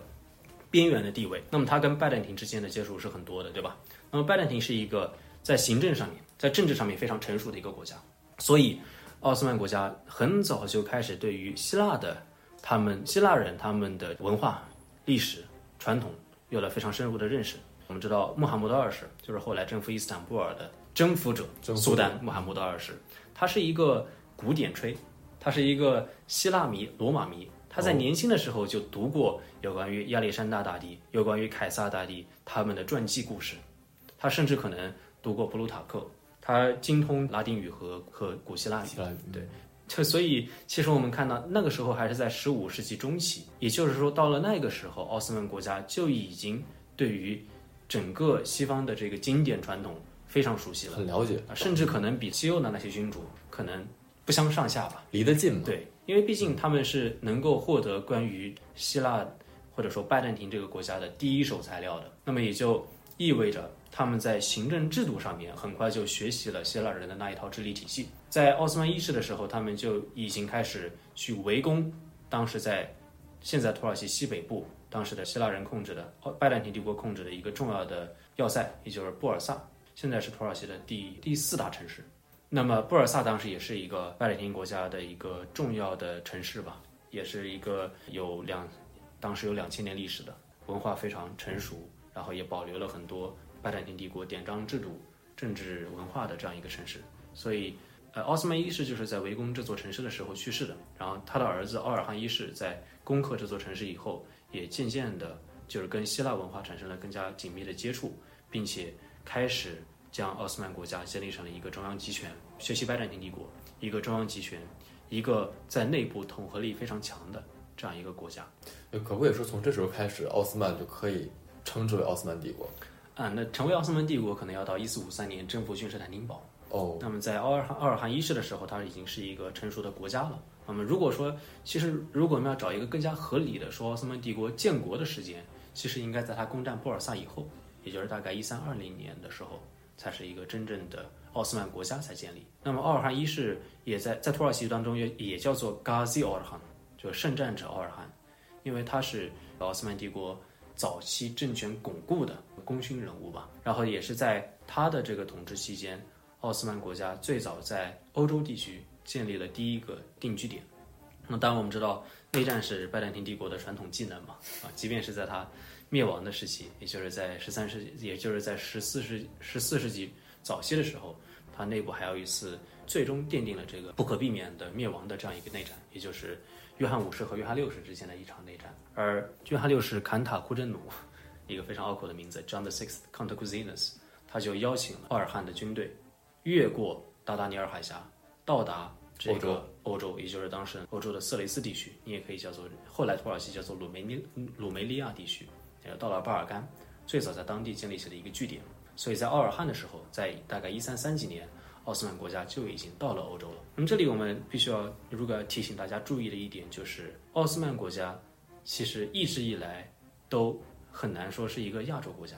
因为它从建立之初就一直在往西北去扩张，所以它的重心始终是在往始始终是往西的，始终是往欧洲的。那么在一三三几年，也就是在它这个政权才刚刚建立，一个真正意义上的奥斯曼国家才开始建立的时候，它就已经开始到了欧洲了。那么随着之后几十年的发展，奥斯曼帝国其实它在建立之初，它是一个相当于完全不去管它的那个东部部分的，完全把目光放在欧洲的这样一个政权。然后包括在奥斯曼帝国建立以后，它对于巴尔干的这个行政治理显然是更精细的。巴尔干地区也是它财政税收的主要的来源，所以奥斯曼帝国至少在一半意义上是一个欧洲国家。它只是到了后期，随着征服亚洲领土，其实都是很晚的事情。一五一几年，在那个塞利姆一世的一五一五一三年到一五二零年，它才开始向东方真正意义上的征服。而从一二九九年到一五一三年这么长的一段时间，其实奥斯曼帝国全部的注意力都是放在西方的，怎么就是基本上全部的拜应该是占拜占庭打趴下？怎么样把拜占庭打趴下，怎么样在巴尔干建立一步步的向外扩张。之后，如果要简单介绍奥斯曼帝国的历史的话，那就是说，在整个十四世纪，就是不断的向欧洲扩张。开始他，但他面对的敌人其实其实一开始倒不能说是拜占庭吧，因为拜占庭已经是一个只剩下只剩下君士坦丁堡的，嗯这样几乎是只有一个城市的帝国了。当然，他在伯罗奔尼撒半岛还有一些呃非常非常零碎的领土。那他主要的一开始的敌人主要是塞尔维亚帝国。塞尔维亚曾经在斯蒂芬斯泰芬杜尚，可以可以翻译成斯蒂芬吧，或者也可以翻译成什么斯特凡啊，杜尚这个时候还曾经兵兵临君士坦丁堡，这是一个可能国内大家不是很呃重视的这样一段历史嘛。就是说在在奥斯曼帝国还没有崛起的时候，其实当时塞尔维亚帝国是跟奥斯曼帝国同时崛起的，而塞尔维亚帝国也存也有它的机会，也曾经是巴尔干地区的一大强国。论军事实力，论政治制度，其实双方是差不多的。所以君士坦丁堡拜占庭帝国，它其实同时面临东方奥斯曼帝国和西方塞尔维亚帝国的压力，啊，它面临的压，它面临的压力太多了，它面临的各来自于各方的压力，不只是不只是这两个，还面临保加利亚。任何一方，拜占庭是这么多国家当中几乎可以说是比较弱的一个，就是说他他嗯，面对任何一方他都是弱势地位。呃，千年帝国，啊对，千年帝国到此时确实已经是没有太多的机会了。他能够在其实拜占庭帝国能够活到一四五三年是一件非常让人惊讶的事情。没有人在，比如说你站在一三二一三三几年、一三四几年的时候看到看拜占庭帝国，你觉得这个帝国几乎过几年就要灭了。其实再苟个两百年。反而我其实反而就是拜占庭帝国在一三三几年之后还能够存在一百年，是一件非常值得敬佩的事情。啊，恰好在巴黎奥略王朝最后几位皇帝，从不论从这个君士坦丁堡，从君从约翰六世以后啊，约翰七世、曼努埃尔二世、君君士坦丁十一世，当然最后一位伟大的君主啊，都是能力非常出众的拜占庭帝国。但凡这些君主早生个一百年，都还有挽救拜占庭帝国的机会。嗯，确实颓势不可挡，是不可挡。对。扼腕叹息。是那么奥斯曼国家在和就是你可以说它的一个很大的历史给他的一个幸运，就是在于他没有扩张的太快，他有巩固自己统治地区、有发展自己政治制度的这样一个时间。也就是说，他没有在一百年之内，就像比如说历史上的蒙古帝国和后来的帖木儿帝国，还有像塞尔维亚帝国这样，在短短一代人对他们是在短短一代人的这个时期，也就是三四十年的时间，就已经建立起了一个巨大的帝国。那么在这么短的一个时间里面，其实我们知道，统治这么大的一片地区，对于任何一个国家都是一个巨大的负担。你必须要具有非常强大的行政治理水平和一个足够中央集权的这样一个政治制度，才能够控制这么强、这么这么庞大的一个领土。当你的行政治理水平没有办法支撑起你这个庞大的领土的时候，其实这么多的领土对你对你而言是一个负担，而且甚至可以说是一个致命的负担。所以我们看到蒙古帝国才建立了几十年之后，它就立刻分裂了啊！帖木尔汗国更是曾经这么强大的一个帝国，也是在短短两三代人的时候就已经彻底灭亡了。塞尔维亚也是，它也没有支撑很长一段时间，也甚至没有来得及让塞尔维亚这一个国足能够稳定下来。但是奥斯曼国家，它在扩张的过程当中，哎，恰好面对了一些足够强大，但是没有又那么，但是又没有那么强大的这个敌人，就好像你打游戏的时候，对吧？你这个不断的刷怪升级，你前面碰到的是很是是比较强大的敌人，但是那个敌人正好在你的级别能够应付，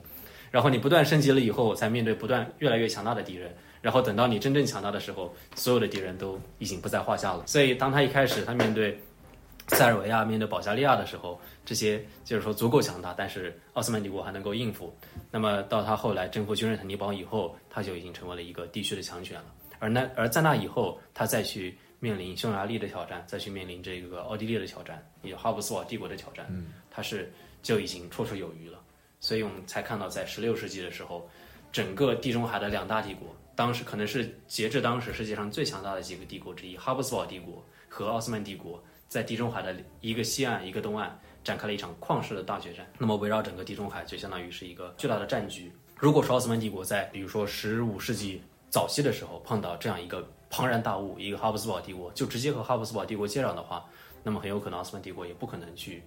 面临这样一个挑战。就像比如说在从从一三零零一三三几年，对吧？他占领一三二几二几年，他占领波尔萨，然后开始一步步的蚕食这个拜占庭的欧洲，一步步蚕食拜占庭的在亚洲的那些领土，也就是现在小亚细亚的西北部的这些领土。当时他还没有面对什么样的敌人，直到他在比如说一三七一年的马里萨河战役当中击败了塞尔维亚，然后在一三八九年的科索沃战役当中也是基本上击溃了塞尔维亚军队的主力。那么当他稳固了巴尔干地区的局势，并且在巴尔干地区建立起了永恒的据点，并且呃在巴尔干差不多占领了现在包括保加利亚和罗马尼亚南部。然后到希腊，到希腊北部、塞尔维亚南部大部分地区，到巴尔干半岛已经有了一个相当于可能一两个国家的这样一个据点之后，他才在东部面临了一个真正的敌人——帖木儿帝国。就是之前的那些敌人可能都是相对来讲比较弱小，而且在他的控制范围之内的。那么到，然后在他这个已已经扩张到了一定规模的时候，他才遇到了第一个来自东方的挑战，就是天穆尔帝国。帖木儿帝国。那么一二零二年、一四零二年的时候，那么在安卡拉战役。天穆尔彻底击溃了奥斯曼帝国，然后也奥斯曼帝国也面临了他到彼时为止最大的一个挑战。那么其实，在一三九几年的时，一一三九几年到一四零二年这一段时间，奥斯曼帝国是在迅速膨胀的，它开始渐渐发展成为一个帝国，而且当时他也开始君临君士坦丁堡，第一次围攻君士坦丁堡，那一次其实也很有机会能够夺下这个城池，这个这个城池的。当时他开始发展成为一个帝国，他开始正在。经历，他要成为一个帝国的这样一个阵痛，他开始去面临各种各样的挑战，来去面面临这种行政治理上面压力，并且来自来自东方、来自于西方的强力的的强敌。那比如说一三九六年，当时欧洲举组织了最后几次十字军之一吧，尤其是来自于法国的骑士，在教皇的这个号召下。包括和当时的这个匈牙利国王和当时的瓦拉吉亚的国王，也就是现在的这个罗马尼亚的一个组成部分，在尼科波利斯战役当中和奥斯曼帝国展开了一次大决战，的尼科波利斯。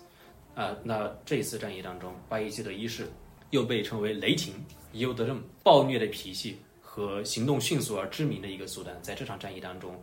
一举击破了十字军的联军，一一举击溃了当时西欧骑士的精锐。这个时候。奥斯曼帝国，它作为一个帝国的实力开始展现在西欧国家面前了。那我们知道，新就是我们有的时候福兮祸所倚，祸兮福所伏嘛。当一个国家扩张太快的时候，你就会面临到更强大的敌人，因为你吸引到了更多 更多人的注意力，你也成为一个更大的威胁。那么这个时候，当然巴耶基德一世本身也是一个在性格上面偏向于个好大喜功的这样一个君主，所以他。在面对帖木儿帝国这样一个同样强大的帝国的时候，他并没有特别将其放在眼里。在他出言侮辱帖木儿之后，那么双方在安纳托利亚中部的安卡拉，现在的首都安卡拉北郊的一个叫楚布克这样一个地方，我曾经甚至一度在安卡拉留学的时候就住在那个地方附近，爆发了一场大战。这在这次战役当中，奥斯曼帝国接受了他历史上最严重的一次，就到那个时候最严重的一次惨败。巴耶希的一世本人被俘虏。然后在就是在西西欧的很多东方主义的绘画里面，有一个特别著名的绘画，就是巴耶基的一世被帖木儿关进了一个金笼子里面，一副萎靡的样子。然后帖木儿，呃，趾高气扬的啊，穿着华丽的衣服，在一个东方主义的步行下，一个金碧堂皇的宫殿里面去嘲笑、嘲讽他的战俘。这个时候是奥斯曼帝国截至当时为止面临的最大一个挑战。如果说他没有办法去经去度过这个挑战的话，他的历史就到此为止了。也和其他的游牧政权一样，也是新野疏户、王野疏户的这样一个游牧政权。但是，这个时候我们发现，奥斯曼国家它已经有了长达一百多年的这样一个历史积累了。虽然说它在帖木儿帝国的一个这个冲击，对他来讲一定是一个动摇国本的冲击，就好像在两百年前，罗姆苏丹国在科塞达战役当中被蒙古彻底的击溃了。但是由于当时多姆苏丹国它毕竟体量有限，而且政治体制也不够完善。所以他没有经历，他没有经过这次考验，他最终灭亡。但奥斯曼帝国从一二九九年到一四零二年，它有了一百年左右的发展发展期。那么他在安纳托利亚，他在巴尔干都有据点，他的政治体制渐渐学习了拜占庭，他有了一个比较完善的这样的一个中央集权制，啊，包括他的军事制度，他已经有了我们我们这个历史上经常提到的这个叫奴隶兵制度，土耳其语当中叫 devshirman，德米舍梅制度。就是说，利用这个从基督教国家里掳掠过来的幼童啊，然后呃，在宫廷让他们接受最精英式的教育，然后在长大以后或者成为行政官员，成为宰相，土耳其叫做大维齐尔，或者是在军事上面成为奥斯曼帝国的禁卫军最精锐的这样一个部队。那么在军事制度上面，他们通过这个德米德米舍梅制度选出了最优秀的奴隶兵团，然后成为禁卫军，也就土耳其语叫做耶尼切丁，也可以翻译成新军，也可以翻译成禁卫军。那么军事制度上面、政治制度上面都已经很完善了。然后这个时候，安纳托利亚的突厥也已经发展到一个很好的、很很很强大的地步了。就当地的人口结构已经向突厥人倾斜，所以它的行政统治、它的控制力是很完善的，就不像之前的罗姆苏丹国，可能在自己的核心统治区域还有很强的离心力的倾向。但是在奥斯曼国家发展到一四零二年的时候，它在它的核心统治区域是具有很强的凝聚力的。在这个时候，即便巴伊季的一世本人俘虏他的儿子，四个儿子爆发了一次。巨大的内战，然后有了大概二十年的这样一个叫做大空位期的时代，土耳其叫做 Fatret，英语其实就是 Interregnum，有了这样一个大空位期，呃，四个王子 Sheikh Zade 在不断的去争夺皇位，争夺这个苏丹的位置，最后穆罕默德一世胜利，当然中间经过了各种各样的转折，拜占庭帝国甚至在这个时候还收回了一点领土，利用这几个王子之间的矛盾。收回了一点领土，当然是非常短暂的一个时间。最后，穆罕默德一世又重新建立起了一个稳定的一个奥斯曼国家的政权，并且也收回了在内战当中失去的领土。所以，在这个时期，我觉得土耳其的就奥斯曼国家的发展可以理解为是一个危机与重构、危机与克服的这样一个过程。一个大危机，一个灭国的危机，也就是帖木儿的入侵。啊，帖木儿俘虏了奥斯曼帝国的苏丹，并且，呃，让奥斯曼国家一度向帖木儿帝国称臣。当然了，由于帖木儿帝国本身是一个完全是建立在游牧基础上的国家，完全是建立在这样的一个流动性基础上的一个国家，而且它的中心是在远在中亚的萨马尔罕，他显然对西亚地区是鞭长莫及的，他甚至也没有计划要去真正控制这片地区，他对他甚至就是冰封直至小亚细亚都是一个偶然。那么帖木儿是显然不可能在这个地区建立起长期的统治的。那么问题就在于奥斯曼国家能不能够从这一次危机当中恢复起来，能不能够？真正稳固的控制他一百年以来征服的领土，那么奥斯曼国家做到了，也就是意味着他克服了这个建国百年来最大的危机，并且实现了这个国家的重建。那么在一四零二年以后的奥斯曼国家，我们也可以理，我们可以也可以把它叫做第二奥斯曼国。第二奥斯曼对，那么之前的奥斯曼国是一个一个小的诸侯国，一个小的邦国，并且啊，到了十三世，到了这个一三九几年的时候，开始迅速的崛起，但是，一二零一四零二年之后，哎，开始。一个濒于灭亡，开始了这个你可以说是生死存亡的大挑战。到了一四二零年的时候，它重重新建立起来了，并且在这个废墟上建立起来的奥斯曼国家是一个更加稳定、更加强盛的，而且它的外部环境也更好的啊。因为这个时候，天穆尔帝国分崩离析，在中亚，呃，天穆尔帝国只能在中亚乌兹别克斯坦，现在的乌兹别克斯坦，就是河中地区那个地方保留下来。它过去的领土上面有很多。分裂的国家包括白羊王朝、黑羊王朝，波斯还有很多其他的政权，这还有包括我们之后会提到的这个萨法维教团，也在这个时期趁势兴起。但是简单来讲，安纳托利亚东部又开始进入了个四分五裂的这阶段，来自东方也是就是更更东的，也就是在现在伊朗高原也是四分五裂，再也没有一个来自东方的强大的政权可以去危及奥斯曼国家了。奥斯曼国家也可以开始放心大胆的向欧洲进一步扩张了，啊，利用它这个边缘的地位。我们想，为什么奥斯曼国家不像东边的那些邻国，虽然一度强盛，但是后来却终归于沉寂呢？就是因为来自东边的邻国，他们是首先面对来自中亚的那些游牧民的扫荡的。那如果我们把来自于蒙古高原或者来自于中亚的这些游牧的政权想象成一场飓风的话，或者想象成来自一个一股西伯利亚的寒流的话，由于安纳托利亚东部太过于寒冷，每次总是受到这个飓风、受到寒流的第一股侵袭，所以在冬天一到来的时候。它就已经所有的草木就萎缩了，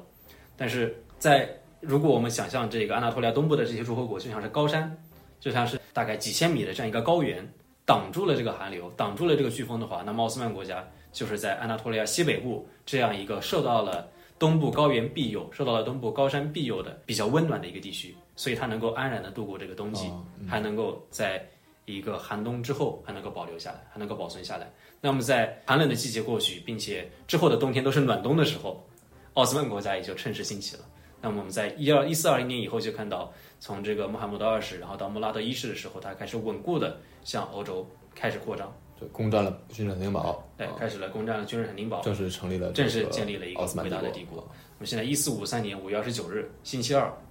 啊，穆罕默德穆罕默德二世金罗骑着一个金罗流泪日，金罗震怒，金罗金罗流泪流流泪的这样一个日子，然后君士坦丁堡就被攻陷了，然后穆罕默德二世就骑着马跨过了金门，进入了君士坦丁堡，然后甚至有一些绘画会啊会体现他这个骑着马进入了圣索菲亚大教堂，从此君士坦丁堡变成了伊斯坦布尔。啊，对，然后这圣索菲亚大教堂变成了一个清真寺，然后奥斯曼国家也真正成为了一个伟大的帝国，就是从这一天开始，一四五三年五月二十九日，星期二，金罗记住这一天，一个一个，我觉得每一个学土耳其语的人应该是能够清楚的记住这一天的，每一个金罗每一个土，耳其人也是应该能清楚每个罗也会清晰的记住这一天直。到现在，土耳其每年都有这一个庆典，在五月二十九五月二十九日的时候都会有盛大的纪念仪式。哪怕这个事情已经过去了六百多年，他六快六百年，他也能够清楚的记得这样一个日子，并且成为一个国家记忆，成为一个历史的一个纪念。关于奥斯曼帝国是怎么样征服君士坦丁堡的这样一个具体的过程，我们就不详细谈了。啊，其实像呃历史学研究方面，关于这个主题也有无数的著作。单纯是关于攻占君士坦丁堡这样一个军事征服的过程，就有大概十几本相关的专著，只是讲这场战争而已。那么我这里比较推荐的两本书，一个是 Stephen Runciman，呃，史蒂芬·朗西曼，他有一本书是《一四五三君士坦丁堡之围》，这是一本非常严肃的学术书籍，作者也是拜占庭史研究的专家，相当于是拜占庭史研究的权威权威吧。他主要是从拜占庭这一面来去探索这一场战争爆发的原因，以及拜占庭帝国最终灭亡的一个主要的它的背景和原因所在。另一本书是罗杰·科劳利 （Roger Crowley），也有三部曲是伊斯坦一四五三君士坦丁堡之战。这本书就是一个相对来讲比较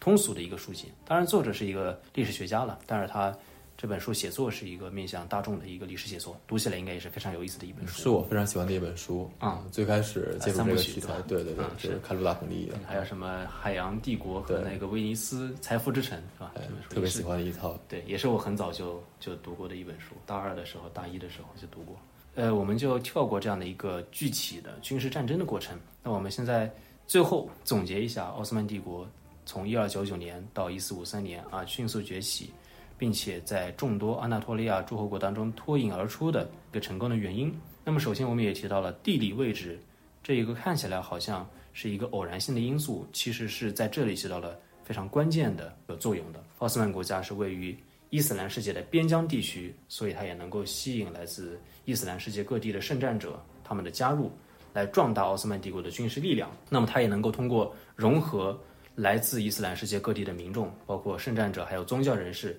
让它的文化内容更加丰富，社会环境更加宽容，也能够吸引更多的在这样的一种文化和社会环境都比较宽容、比较开放的环境下呢，也能够吸引更多的生产者、农民、工商业者来定居。另外一个地理因素呢，是我们知道奥斯曼帝国在安纳托利亚的东北部，对吧？然后它旁边的邻国，也就是拜占庭帝国实力比较弱，东部的这些诸侯国面对的是来自这个中亚的这些游牧政权的冲击，而奥斯曼帝国则相对来讲有一个屏障，它不会受到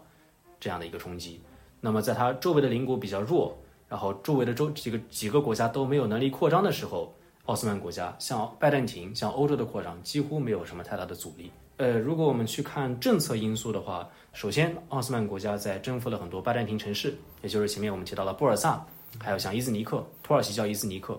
然后拜占庭叫做尼科波利斯，啊学习了很多先进的行政经验。对，学习了很多先进的政治制度啊、行政体系啊，还有社会组织方式，这也让他对于其他的突厥的贝伊国更具有优势。一个很常见的说法就是，奥斯曼帝国从建立之后，连续十位民主，连续连续十位雄才大略的这个统治者，从奥斯曼一世、奥尔罕加齐，然后穆拉德一世、巴耶济德一世、穆罕默德一世、穆拉让啊穆罕默德一世、穆拉德二世、穆罕默德二世啊巴耶济德二世到塞利姆一世和苏莱曼一世这些十位君主，基本上是基本上是每一个土耳其儿童都能够记得的名字，因为每一个他们的生平当中，他们的统治期间都有值得称道的伟大的征服。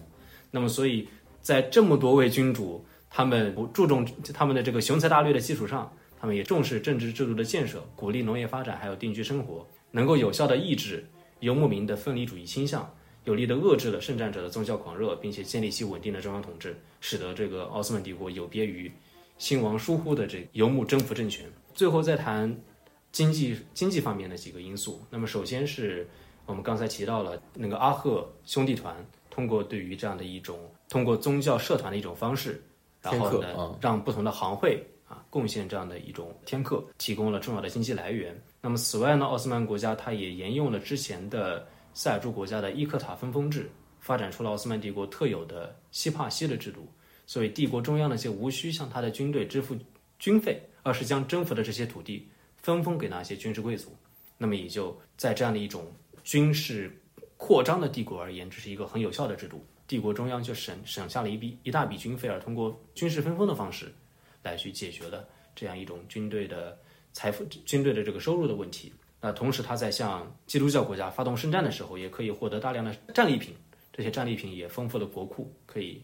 充当这个圣战者的军饷。因为我们知道，在穆斯林与穆斯林国家战争的时候，理论上是不能够享战利品的，这是就按照伊斯兰教的理论上，理论上它是这样的。对。对于基督教的战，基督教国家的战争，就是在圣战者看来是有利可图的，因为可以随意抢劫，而且是符合宗教教义的。那么最后一点经济因素是奥斯曼国家，它因为是处在这样一个欧亚交界的一个十字路口的地带，所以它的商旅驿站制度是比较完善的。所以来来往往的这些穆斯林还有基督教的商客，在奥斯曼国家那里都可以受到比较优渥优渥的待遇。那么加上它像我们前面说到的政治环境相对稳定。文化相对开放包容，所以对于这些商人也是具有很强大的吸引力的。他通过这样一种十字路口的地位，构建起了这样一种商旅驿站的一个交通网络，就像今天的土耳其一样，也是以这一点而标榜自己，所以对他的经济也是一个重要的利好。那么最后军事，我们刚才提到了耶尼谢里制度、德米舍梅制度。啊，耶尼舍耶尼谢里就是说苏丹亲兵，德米舍梅就是说通过劫掠基督徒那些幼童。并且通过精英式的教育，让他们成为军事或者政治上面的重要的统领。那么在这两个制度的鼓励下，奥斯曼帝国建立起训练有素，并且装备了现代武器的苏丹亲兵这样一个精锐军团。所以每次在战役的这个紧要关头，包括比如说一三八九年的科索沃战役和一四四四年的瓦尔纳战役当中，都是叶尼切里这个苏丹亲兵挽救了战场的危局。并且奠定了奥斯曼帝国的胜局。那我们刚才说到，伊尼切里新兵、苏丹新兵配备了现代火器，这也是因为奥斯曼帝国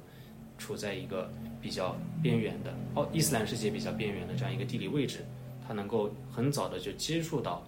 西欧国家，那他们就尤其是意大利这些城邦，他们的火器的发展啊，虽然说当时欧洲国家他们还没有建立起自己在科技。还有军事上面的领先地位，但是相对而相对而言，当时在十五世纪的时候啊，十四、十五世纪的时候，意大利的很多城邦已经能够熟练的使用火枪、火药和枪炮了。在这个时候，奥斯曼帝国很早的就接触到了这些现代的军事装备，所以很快的也通过他们的这样一种适应能力，这样一种游牧民的适应能力和学习能力，很快的就开始大规模的使用火药和枪炮，所以他的火药枪炮技术水平不但赶上了。同时期的这些意大利城邦，甚至超越了绝大多数的这个欧洲列强、欧洲强国，也因此对于无论是拜占庭帝国还是其他的这些突厥贝伊国，具有了技术上的碾压实力、军事上面的巨大的优势。那么在以上这些政治、经济、文化还有军事的成功的这些因素的鼓舞之下，奥斯曼帝国成为了在众多安纳托利亚贝伊国脱颖而出，并且最终建立起一个横跨欧亚非三大洲大帝国的伟大的国家。那么，这也就是我们今天